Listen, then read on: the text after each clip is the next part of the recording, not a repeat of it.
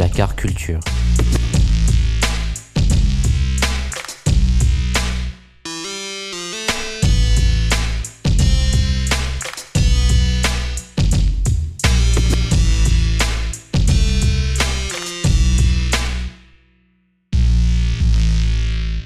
Salut, moi je m'appelle Yoann Lamoulaire, je suis photographe marseillaise, enfin je vis à Marseille, j'ai beaucoup travaillé à Marseille et je fais partie d'un collectif qui s'appelle Tendance Floue. Je suis une femme de 43 ans. Alors, je peux pas vraiment avouer dans quoi je roule actuellement, parce que je roule dans une voiture en plastique qui est en réalité la voiture de ma mère, que j'ai euh, récupérée quand on m'a volé euh, ma dernière voiture.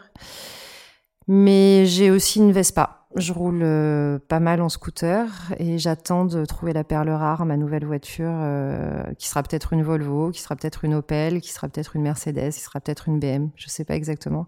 J'aime pas trop l'idée d'avoir deux fois euh, la même voiture, donc la BM, je suis pas sûre. peut-être une Volvo. J'aime bien changer. J'aime bien regarder évidemment les modèles qui me branchent. Après, j'aime bien. Je suis quand même assez porté sur le bruit du moteur, donc j'ai une petite tendance à plutôt regarder les V6, mais c'est un, un, caprice et c'est aussi un caprice en termes de, de gasoil et de, de, de voilà d'essence. Euh, la couleur et l'année.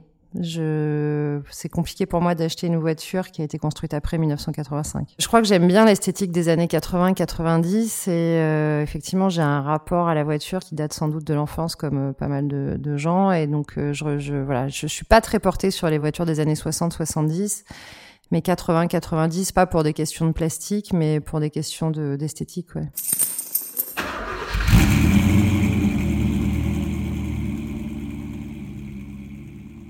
Pour moi, la voiture, c'est une manière de vivre. Je, je, serais incapable de vivre sans rouler, en fait. Vraiment. Je, dès que j'ai pu passer mon permis, j'ai passé mon permis. Je, c'est constitutif de mon équilibre. C'est-à-dire que j'aime rouler quand je vais bien. J'aime bien vraiment faire du cruising euh, au volant d'une voiture qui me plaît et j'aime beaucoup rouler quand je vais pas bien.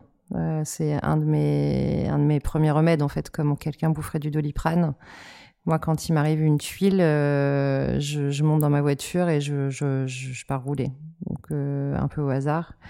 Et les gens qui sont proches de moi savent aussi que c'est mon mode de fonctionnement. Donc ça, ça arrive aussi qu'on me mette dans une voiture et qu'on me fasse rouler. J'ai écrit un film pendant le confinement qui s'appelle L'œil noir et dont le personnage principal est un rond-point d'ailleurs. Donc la thématique du film est entièrement consacrée à la mobilité. Alors c'est une mobilité métaphorique puisqu'en fait c'est le rond-point euh, représente aussi l'insularité et la manière dont l'humanité tourne en rond et la manière dont on tourne tous en rond mais de manière euh, différente, individuelle, particulière.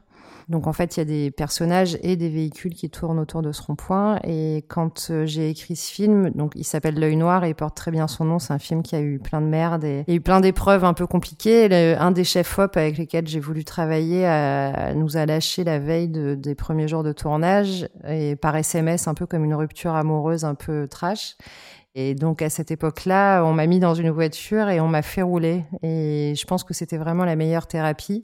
Mais pour le coup, j'ai vraiment pas du tout envie de parler. Au contraire, c'est le principe de de voir le paysage défiler et de, de voilà de plus avoir besoin de parler. Écouter de la musique, oui, bien sûr En tant que photographe, c'est aussi euh, un endroit euh, dans lequel je passe énormément de temps. C'est mon bureau. C'est, euh, j'ai toujours mon agenda ouvert, des stylos, une baffle et un duvet. Et voilà, c'est vraiment ma deuxième maison. C'est un habitacle dans lequel je me sens chez moi et en itinérance. J'ai un rapport au voyage qui est assez aléatoire et donc ça m'arrive très souvent de prendre une semaine de fringues et, euh, et, de partir un peu au hasard sans savoir exactement où je vais, combien de temps et donc euh, un duvet ça peut servir. C'est pas forcément pour dormir dans la voiture mais c'est au moment où je m'arrête. Je pense que j'aime bien le rapport au huis clos, donc l'enfermement, l'habitacle et ce rapport un peu contradictoire de la voiture, c'est-à-dire d'être à la fois enfermé et d'être en mobilité. Euh, c'est aussi une question de représentation physique. Euh, je pense que comme un bateau, une voiture représente la personne qui est à l'intérieur et que finalement euh, la voiture qu'on a, c'est de fait une voiture qu'on choisit pour des raisons euh, mécaniques, euh, esthétiques. Donc voilà, c'est une espèce de prolongation de nous-mêmes.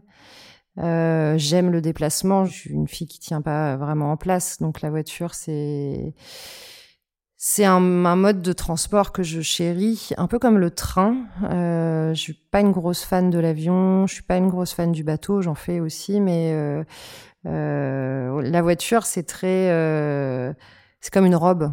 J'ai l'impression d'être dans une belle robe en fait. Le rapport à la vitesse est fondamental et je pense que j'ai aussi un, un, goût prononcé pour la vitesse que j'essaye de tempérer.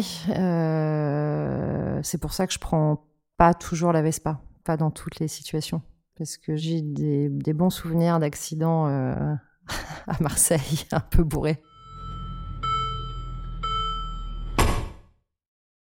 Moi, je suis une pure méditerranéenne, donc j'ai forcément un, rapport à, la conduite un peu peut-être plus nerveuse que dans le nord, plus bordélique, euh, très organique, très charnel, et j'aime, ouais, bien appuyer sur le champignon. Pas très à l'aise quand quelqu'un conduit de manière très molle, par exemple. Ça me, ça, ça a tendance à me stresser. C'est un exutoire la vitesse euh, qui est évidemment dangereux et voilà. Mais oui oui j'aime bien conduire vite. Je déteste me faire chaler par quelqu'un. J'aime conduire. J'aime être autonome dans ma bagnole. J'aime euh, être sur mon chemin. J'adore les bons pilotes et les bons conducteurs mais euh, mais je, je, pense que je serais réellement malheureuse si j'avais pas cette possibilité de me mettre moi-même sur mon chemin les moments les plus importants de ma vie, je pense, ça a été des moments où j'ai switché en bagnole, où je suis passée d'un endroit à un autre en voiture et où je suis arrivée à faire rentrer ma vie alors, en prenant juste un sac ou deux dans un tout petit habitacle. Et euh, je me suis déplacée en me disant, bah voilà, c'est ça la liberté en fait. Et quand tu prends un avion, quand tu prends un train, ça donne pas du tout le même effet. T'as pas ce truc de couper tes racines et de laisser les choses derrière, je trouve, un peu moins en tout cas. Et de, pouvoir amener les choses essentielles avec toi et, d'être quand même toujours protégé parce qu'en fait une voiture c'est aussi ça c'est un espace très dangereux surtout quand on a un, un rapport euh, comme le mien à la vitesse mais euh, mais c'est aussi un rapport euh, de, de, protection quoi. Mon premier souvenir en voiture c'est la 404 plateau de mes parents quand j'étais petite. Une 404 plateau blanche c'est une voiture que j'aimais bien. Je me souviens de deux choses. Je me souviens que quand mon père allumait le moteur, les chiens euh, entendaient le moteur et montaient dans la bagnole tout de suite. Donc, on avait deux bergers allemands, donc ils entendaient le moteur, ils sautaient à l'arrière sur le plateau. Et les tickets de tac au tac, mon père jouait vachement au loto, et donc il y avait toujours euh, des papiers de loto euh, sur la plage avant. Évidemment, c'est des souvenirs plutôt visuel quoi. Je suis photographe donc j'ai pas un souvenir olfactif ou euh... et euh, un rêve récurrent que je faisais quand j'étais petite euh, donc moi mes parents étaient agriculteurs quand j'étais gamine et avant de m'installer en ville et donc euh, j'étais dans une école à classe unique donc en fait il y avait plusieurs niveaux qui étaient mélangés et c'était une école que je détestais, donc j'ai un prénom bizarre, je m'appelle Johan, donc les, les garçons, en fait, euh, insistait toujours pour que je prouve que je suis une fille. Donc, je vous laisse imaginer comment on prouve qu'on est une fille. J'étais pas très à l'aise euh, dans ce, ce, cette école. Je suis pas restée très longtemps. J'ai dû rester six mois. Et donc, je faisais un rêve récurrent. Je montais dans la bagnole de mon père la nuit, euh, donc dans la 404, et j'enlevais le frein à main. Et donc la voiture dévalait la rue, euh, de, enfin la rue c'était plutôt un chemin à côté de la propriété agricole et je m'emplafonnais le mur de l'école euh, toutes les nuits en fait. Et, donc j'éclatais l'école avec cette grosse voiture euh, en métal. Euh, voilà, donc mon premier souvenir et mon premier rapport à la bagnole c'est vraiment cette 404. Et aussi, euh, voilà, le, le fait d'être issu, moi je suis issue d'un couple mixte, ma mère est algérienne et mon père est français. Et donc en fait, pour moi, la voiture, c'était aussi euh, la jonction entre le bled et, euh, et la France. Et c'était des souvenirs de voitures. Donc je me souviens qu'on avait une Fiat, euh, c'était peut-être une 127 ou 147, je sais plus exactement le numéro, avec des plaques minéralogiques du bled. Donc en fait ça, ça me, c'est un souvenir visuel que j'ai aussi de de l'altérité, de, de, enfin voilà, du voyage, se dire qu'un véhicule pouvait venir d'un autre pays. Euh, ça, c'est un souvenir assez précis que j'ai. Il y a quelque chose dont je me souviens, c'est que ma mère, quand elle, euh, le premier amant que je lui ai connu, en tout cas, elle me mettait toujours devant la télé euh, parce qu'elle, elle avait des trucs à faire sans doute, et elle me mettait toujours devant les sports automobiles. Et donc j'ai passé beaucoup de temps à regarder euh, des voitures sur un circuit. Et je me souviens qu'elle a pleuré le jour de la mort d'Ayrton Senna.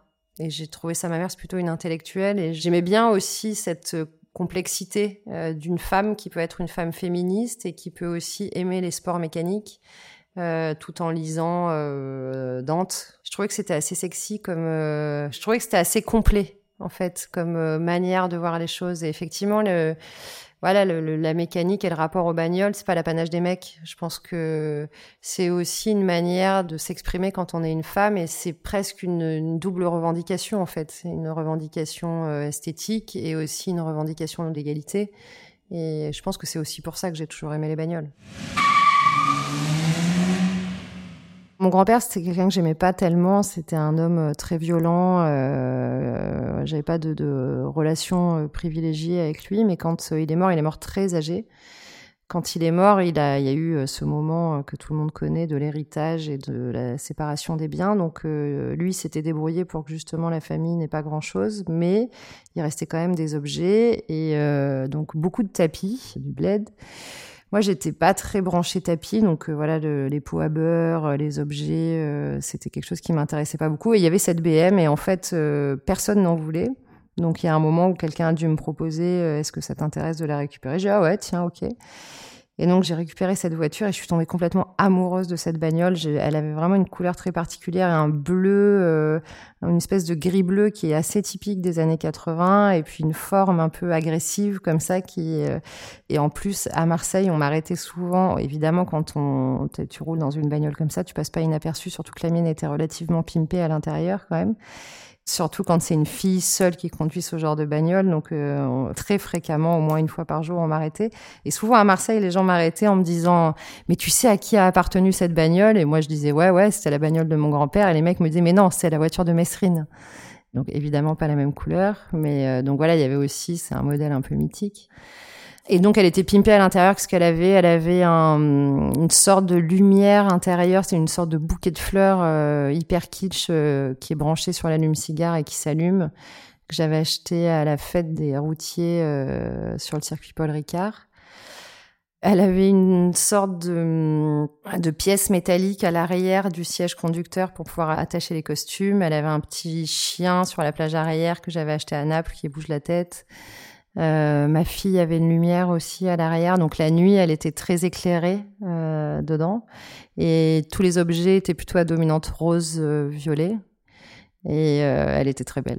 Elle s'est faite voler dans mon quartier, en face du bar où je vais très souvent, qui s'appelle le bar Albert, un dimanche, donc le seul jour où ce bar est fermé. Et elle a été volée en une heure. Ça a été un super vol, c'est-à-dire que c'était un vol très bien fait et très. Du coup, j'ai eu un, respect pour le voleur qui était assez immédiat, parce qu'en fait, la voiture qu'on a retrouvée à la place de ma BM le lendemain matin, c'était quelqu'un qu'on connaissait. La, nana nous a dit ah mais moi je me suis garée à 19h, nous on s'était garé à 18h, donc ça a été vraiment un vol très rapide. Comme on connaît quand même pas mal de mécaniciens et de voleurs aussi à Marseille, on a un peu retourné la ville pour la chercher, parce plein de copains qui en revenaient pas et qui se disaient qu'il fallait qu'on la retrouve. Donc on a cherché pendant plusieurs mois, mais on l'a jamais retrouvée. Donc a priori, c'était vraiment une commande très précise et un bon voleur. J'aime l'imperfection dans la vie en général, mais dans la photographie, c'est-à-dire que j'utilise un appareil photo qui est imparfait. Le Rolleiflex, un appareil qui vignette, qui est pas archi précis, qui, produit des écarts entre les vues plus ou moins euh, régulières. J'aime ces aspérités. Et les voitures, euh, J'aime pas du tout les bagnoles euh, de collectionneurs où tout est archi parfait, où tu te sens mal à l'aise, où tu sens qu'il faut pas que tu poses un cul sur la carrosserie parce que le mec va te regarder de travers. Voilà, moi j'aime les objets qui vivent en fait. Je. Donc la BM, oui, elle avait euh, des accros de l'époque de mon grand-père. C'est une bagnole qui avait été inondée deux fois, quasiment totalement immergée, euh... et donc il y avait des points de rouille sur le bas de caisse. Ça me gênait pas, mais par contre un jour il y a une nana qui m'est rentrée dedans et la porte était défoncée. J'ai fait changer la porte. Enfin, j'aurais pas laisser ma voiture trop cabossée. Mais par contre, oui, j'aime les imperfections et j'aime pas les espèces de véhicules, tu vois, les Vespa parfaites avec les autocollants Vespa de compétiteurs et tout ça. Non, c'est pas du tout mon délire. J'ai eu une voiture que j'aimais beaucoup, qui était une vieille Volkswagen et que j'avais pimpé aussi, mais alors dans un autre style. En fait, je voyageais pas mal au Yémen avec ma mère euh, quand euh, j'étais adolescente, vers euh, entre 18 et 21 ans. Et je passais ma vie à Sanaa dans les magasins de routiers en fait qui vendaient des autocollants parce que les, les camions sont archi décorés au Yémen. Et donc j'avais acheté des tonnes d'autocollants de nana euh, euh, avec des djilbebs voilés, mais tu sais avec des grands yeux très maquillés, en fait des espèces d'icônes érotiques mais en mode yéménite. Des drapeaux palestiniens, des fleurs, des, des, des, images aussi de femmes détournées, c'est-à-dire des femmes très sexy avec des énormes seins et puis barrées comme un sens interdit avec écrit no sex. Enfin, c'était pareil, ce rapport très contradictoire à la nudité, à la féminité. Et donc, il y avait plein d'autocollants de, comme ça sur ma, sur ma Golf. Et un jour, je me suis fait arrêter par des flics parce que j'ai grillé un feu rouge et euh, le flic m'arrête et me dit euh, OK, donc là vous savez pourquoi on vous arrête? Oui, j'ai compris. Et le mec me dit euh, ben je vais rien vous mettre. Est-ce que vous comprenez pourquoi? Et je regarde le flic et je lui dis non non, je comprends pas et il me dit parce que vous avez un drapeau palestinien. Et il m'a laissé partir. Donc voilà, je me souviens de cette voiture que j'aimais beaucoup, que j'ai eue. Non, après la voiture de ma vie, ça a vraiment été cette BM. C'est pour ça que c'est difficile pour moi de. J'ai pas voulu reprendre une BM. Je veux vraiment euh, reprendre une voiture euh, avec lequel j'ai ce type de rapport et euh, c'est un peu ton meilleur pote, quoi.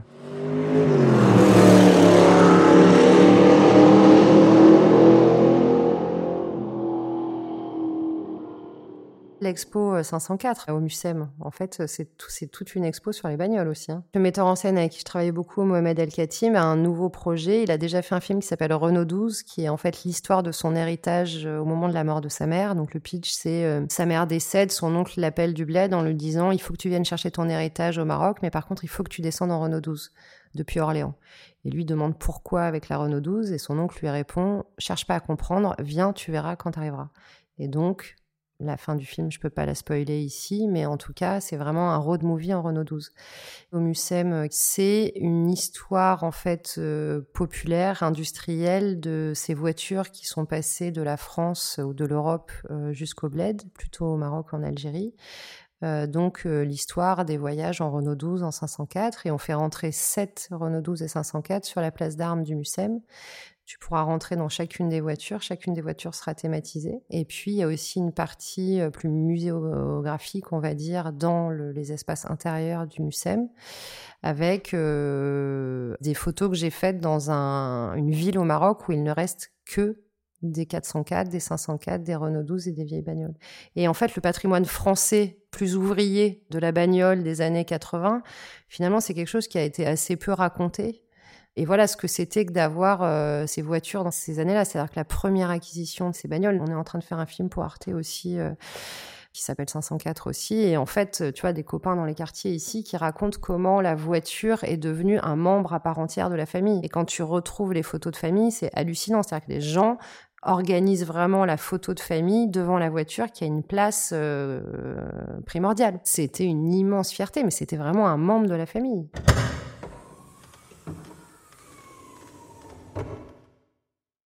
Quand j'étais étudiante à l'école photo à Arles, euh, quand j'étais en première année, j'ai beaucoup écumé les, les, aires de repos justement. Mon oncle est routier, il a été routier toute sa vie pour différentes boîtes, et euh, quand je suis arrivée à l'école photo, j'avais un rapport à la photographie qui était très euh, un rapport de collection en fait. J'aimais beaucoup accumuler les images et c'était vraiment, euh, je, j'aimais pas tellement le rapport à l'icône, à l'image unique. Euh, et donc j'ai proposé à mes profs de faire une tapisserie avec que des portraits de routiers. Donc je partais sur la route avec mon oncle et on s'arrêtait dans des marchés-gares. Donc lui à cette époque-là, il conduisait un camion frigo et il faisait la jonction Nîmes-Perpignan en fait. Et on s'arrêtait toujours au marché-gare de Perpignan. Et en, principe, on se débrouillait toujours pour qu'on arrive à l'heure du déjeuner. Donc euh, tu t'arrêtes et puis voilà, t'as plein de potes, tu joues aux boules, c'est le moment où tu t'arrêtes ton disque, tu manges, tu bois, etc., etc. Et donc moi, c'était un temps où j'en profitais pour euh, courir d'un camion à l'autre et je faisais des portraits de routiers. Donc je plaçais les mecs toujours de la même manière devant l'habitacle et je faisais, j'ai fait une série comme ça. Et, et, en fait, mes profs à Arles n'ont pas voulu que je fasse ces tapisseries ça a toujours été une, sorte de regret. Euh, mais en fait, avec mon pote Mohamed El Khatib, tu arrivais à faire une tapisserie dans un EHPAD il y a deux ans, donc finalement, je me suis vengée. Mais j'ai enfin réalisé ce rêve de faire une tapisserie. Et au départ, c'était vraiment une tapisserie euh, constituée d'images de routiers toujours dans la même position que des hommes, euh, etc. Et donc j'ai gardé un, un lien au voyage en camion et, euh, et, à la route aussi euh, en, en 38 tonnes. Un jour, mon oncle m'appelle avant le Covid, ça devait être en 2017 peut-être, en me disant ah bah viens, on va à la fête du camion. Et euh, je dis ok, super. Et puis en fait la veille ou le jour même, je me souviens plus, il m'appelle, il me dit ah fais chier, ils annoncent de la pluie. Euh, finalement j'y vais pas. Et moi j'étais hyper déçue. Donc j'appelle un pote, je lui dis putain mon oncle me lâche, euh, viens on y va tous les deux. On se retrouve au Castellet avec mon pote et puis on déambule dans les allées, on boit des bières. Moi j'avais pris mon relais flex quand même. Au détour d'une allée, je vois un camion peint, donc les camions décorés, à l'effigie de la série Narcos de Netflix. Un camion noir archi-viriliste, hallucinant, et un groupe de jeunes au pied du camion. Je m'approche et euh, je demande aux jeunes euh, qui est le routier. Et là, les jeunes me répondent d'une manière hyper fière, non, c'est pas un routier, c'est une routière. Et je vois arriver Amélie, qui est une fille incroyable, très belle, avec des cheveux longs, euh, noirs, des grands ongles peints, timide mais magnifique. Et donc voilà, je rencontre Amélie, je la photographie devant ce camion. Et je prends son numéro de téléphone en lui disant, je suis sûre qu'on se reverra. Quelques mois plus tard, euh, le Forum Vie Mobile, qui est un forum de recherche sur les mobilités en France, contacte mon agence Tendance Flou pour nous proposer un projet sur les mobilités. Et donc, euh, en réunion, moi, je dis, bah écoutez, c'est marrant, il y a quelques mois, j'ai rencontré une fille qui est routière et qui a l'air assez fascinante, j'aimerais bien la suivre. Et donc, le sujet a été validé et j'ai suivi Amélie euh, sur ses voyages. Donc, elle, elle fait des rotations régulières, un peu comme mon oncle faisait. Mais donc, elle, le dépôt est à Arles et elle va chercher de la céramique à Castellón, donc euh, dans le sud de l'Espagne, qu'elle remonte en France. Donc voilà, c'est des, rotations régulières. Et donc, on est devenues très copines parce que voilà, ça rapproche aussi. Pour le coup, je dormais dans le camion avec elle. Enfin, on est resté copines, on se voit encore. C'est une approche très documentaire, le travail que j'ai fait avec Amélie. Et puis, il y a aussi toutes les règles euh, presque hygiénistes de la vie en camion. C'est-à-dire que, comme la majorité des routiers, et Amélie encore plus, et j'ai l'impression cette génération encore plus, ils font super attention à l'intérieur. Donc, il y a des choses que tu peux faire, d'autres que tu peux pas faire. Enfin, là, tu te des choses. Euh, tu as un, espace qui est... Enfin, c'est drôle. Il y a aussi un côté contradictoire dans le camion. C'est-à-dire que c'est un espace de liberté totale parce que tu fends la route et tu as vraiment un sentiment liberté et en même temps c'est une petite prison, c'est une cellule. Euh, donc euh, voilà, comme dans une cellule avec un co-détenu, euh, tu peux pas poser tes affaires n'importe où, tu peux pas. Enfin voilà, il y a une gestion justement du rapport à l'olfactif, à, à plein de choses qui est très ténue et il faut faire très attention à l'autre. Mais quel type d'image C'était vraiment en fait profiter de cette proximité qu'on avait aussi, le fait d'être entre filles. Je pense que ça permet de faire des choses, des images différentes. Mais c'était une approche très documentaire. Ça m'a permis d'être dans France Route. Attends, dans quel magazine? Mon, oncle est abonné Je crois que c'est ça, France Route. Ça, c'était, euh, je me souviens, l'interview la plus chic que je pouvais avoir dans ma famille. Quoi, ça a été vraiment. Euh, et Amélie était super contente aussi. Et euh, on a fait plein d'émissions de radio et de après de presse spécialisée et c'était génial, en fait, aussi de faire rentrer la photographie à cet endroit-là. On a fait une émission radio à la fête des routiers au Castellet l'année dernière. Donc d'intervenir aussi en, en parlant d'art et en parlant de photographie dans ce milieu-là et qu'en fait les choses soient plus euh, poreuses et que les milieux puissent se mélanger, c'est un truc que j'adore. La BM, je l'ai photographiée, j'ai fait toute une mise en scène avec une fille que j'aime beaucoup qui s'appelle Mama dans un endroit que j'adore euh, à Port-de-Bouc. J'avais fait toute une séance de prise de vue avec la BM. Après, j'aime beaucoup les garages, donc j'ai fait beaucoup de photos en garage, mais c'est vrai qu'on voit pas forcément, euh, on voit pas forcément les véhicules. Un jour, j'arrive avec la BM, je sais pas quel problème j'ai, c'est un, un garage que j'aime beaucoup qui s'appelle Lyon Pneu Service, qui est sur la rue de Lyon, et où j'allais tout le temps. Il y a un mécano que j'adore là-bas qui s'appelle Mehdi et qui adorait la BM d'ailleurs, et donc je sais plus ce que j'avais avec la BM. Bref, je m'arrête. Mais j'étais capable de m'arrêter pour boire un café aussi. Hein. Euh... Et donc il y avait ce mec euh, dans l'arrière garage, c'était un stagiaire en fait qui s'appelait Ben et euh, il avait sa canette, là, je sais pas ce que c'est exactement comme canette de soda. Et euh, les murs étaient verts à cette époque-là dans le garage. Ils avaient tout refait. D'ailleurs, c'est marrant, c'est un garage avec lequel j'avais fait un troc. En fait, il me réparait ma bagnole et en échange, il m'avait demandé de faire des photos pour le site internet du garage. Donc, euh, tu vois, on, on, on, troquait aussi. Enfin voilà, on s'entendait super bien. C'est tenu par deux frères. C'est encore ouvert. Hein. Allez-y, allez changer vos pneus à Lyon Pneu Service. Et donc voilà, je pose la BM. Je sais plus exactement ce que je devais faire et je vois ce gamin. Je vais le voir et je lui dis, ben, pendant que ma bagnole est en train d'être réparée, est-ce qu'on peut faire une photo? Et le gamin m'a dit oui. Et donc voilà, en fait, j'avais toujours mon flex dans la voiture. Et c'est aussi euh, pour ça que je pense que j'ai un rapport euh, très particulier à ma bagnole. C'est-à-dire que il y a vraiment des choses que je repère et que je vois en voiture. C'est-à-dire que je fais des tours dans Marseille et euh, je vais être, euh, c'est extrêmement bref, mais je vais voir un paysage avec une certaine lumière et je vais flasher dessus. Ça va être comme une sorte, ouais, c'est une intrusion visuelle euh, sur ma rétine et je vais du coup développer une sorte d'obsession et il va falloir que je l'épuise. Donc en fait, je vais revenir sur ce lieu de prise de vue, la plupart du temps avec quelqu'un que j'ai vu à un autre endroit et que je vais ramener euh, là.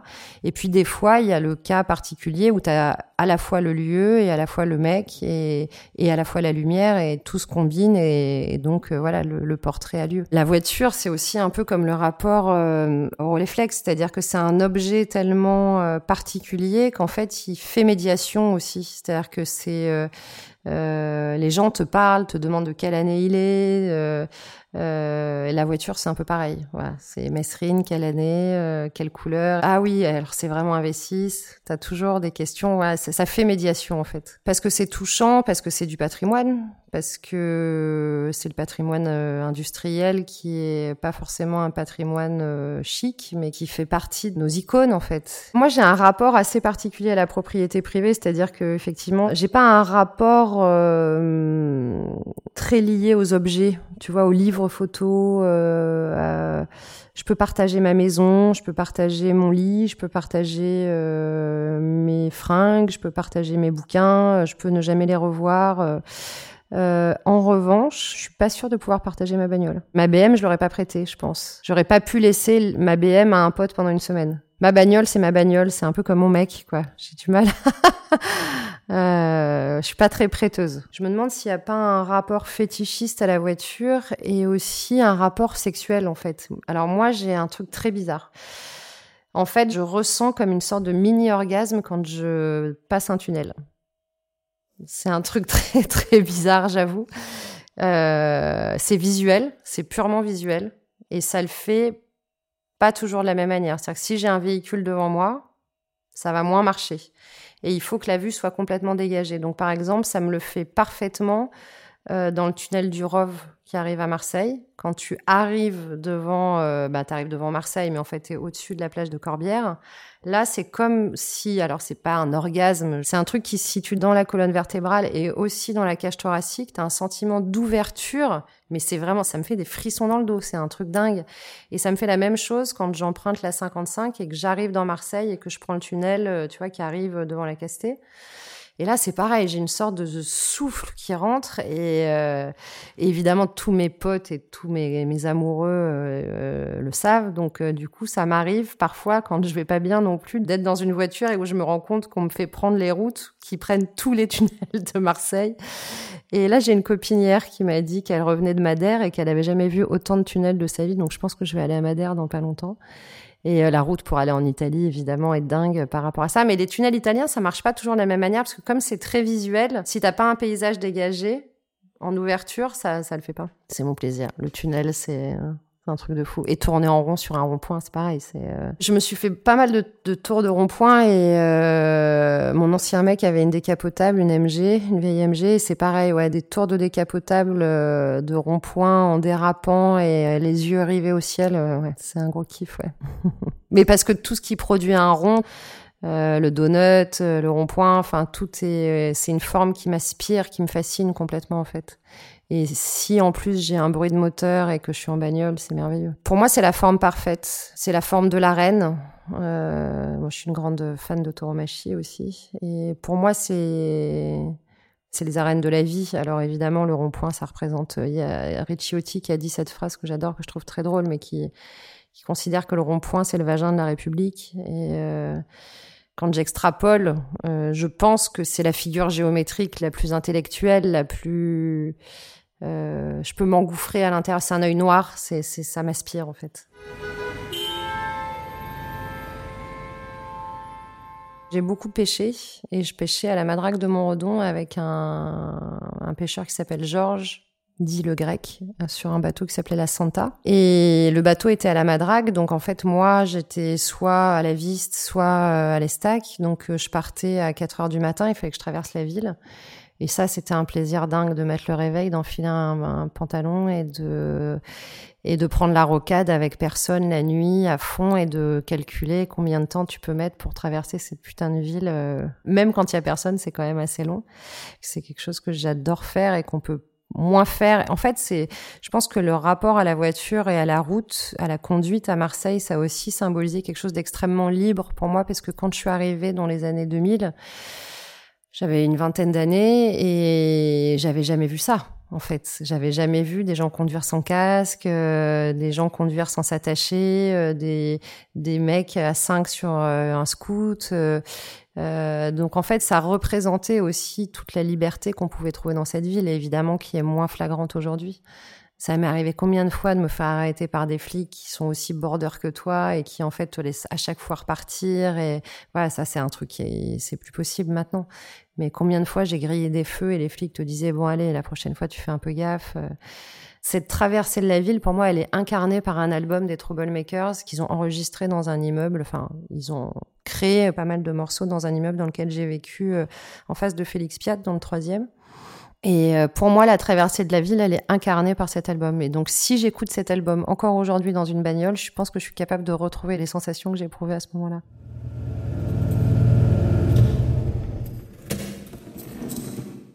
J'aime bien boire une bière dans la voiture. Décapsuler une bière en bagnole, c'est pas mal. Quand je mettais la clim dans la BM, elle avait quand même l'option clim. Quand je mettais la clim, le moteur s'arrêtait. Du coup, je mettais pas la clim, donc je roulais euh, vitre ouverte et avec une petite bière au coucher du soleil euh, dans la plaine de la Croix. C'est pas mal. Et je pense d'ailleurs que je suis arrivée à Marseille, dans la partie nord de la ville, on va dire. Quand je me suis installée, je me suis installée à Saint-Antoine. Après, j'ai vécu à la Calade. Après, j'ai vécu à la Viste. Et en fait, je suis toujours restée de ce côté-là de la ville. Et c'est très marrant parce que je pense que je vis là juste par rapport aux axes autoroutiers. C'est-à-dire que si je suis de l'autre côté de la ville, j'ai l'impression d'être complètement enfermée, coincée. Alors c'est aussi parce que je suis nimoise d'origine et que du coup c'est le côté de chez moi. Mais pour moi, c'est je vis ici parce que je suis à trois minutes de l'autoroute et que j'ai l'impression que je peux m'enfuir tout de suite. C'est vraiment un rapport à la voiture. Et euh, tu pourras jamais me faire habiter dans le 12e. C'est impossible pour moi. Impossible. Pour moi, je crois que le plus beau souvenir, c'est vraiment des souvenirs avec la BM de d'arriver dans une fête avec ma voiture et de ce que je te disais tout à l'heure, mais d'avoir l'impression que ma, voiture est ma belle robe, ma deuxième belle robe, de sortir de ma voiture avec une belle robe, mais finalement la première que je laisse, c'est ma bagnole. Je crois que ça c'est le souvenir le plus le plus fou. D'arriver dans un festival photo à 7 par exemple, euh, Image singulière, qui est un festival que j'adore, où c'est comme les marins qui se retrouvent au port, tu vois, tu as ce truc de concentration de, de potes et d'arriver avec ma BM et d'avoir l'impression d'être vraiment euh, la meuf la plus libre de l'univers. C'est un rêve qui coûte pas cher. Hein.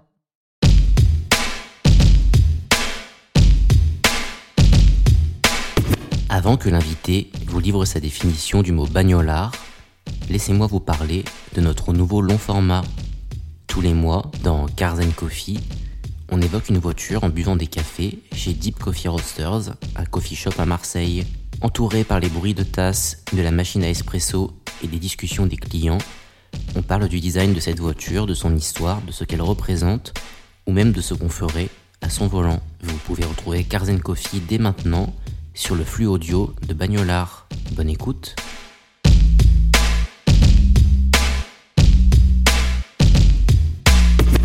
un bagnolard ou une bagnolarde, pour moi, c'est euh, dans le côté bagnolard, il y a bagnard, il y a euh, pétroleuse. C'est une fille qui qui a pas froid aux yeux, qui est assez sexy et, euh, et qui intègre aussi cette partie de la définition dont on parlait tout à l'heure, mais le fait de ne pas avoir une bagnole parfaite, de pas être dans quelque chose de c'est pas un rapport hipster au véhicule, c'est un rapport sincère. En fait, bagnolard, c'est quelqu'un qui aime vraiment conduire. C'est un peu euh, l'inverse du footix au foot, tu vois, ou du mec qui va voir un, spectacle taurin et qui comprend absolument rien à la tauromachie, mais qui se permet quand même d'avoir un avis. Un bagnolard, c'est quelqu'un qui aime profondément sa bagnole et qui est sincère avec lui-même et qui est assez sexy.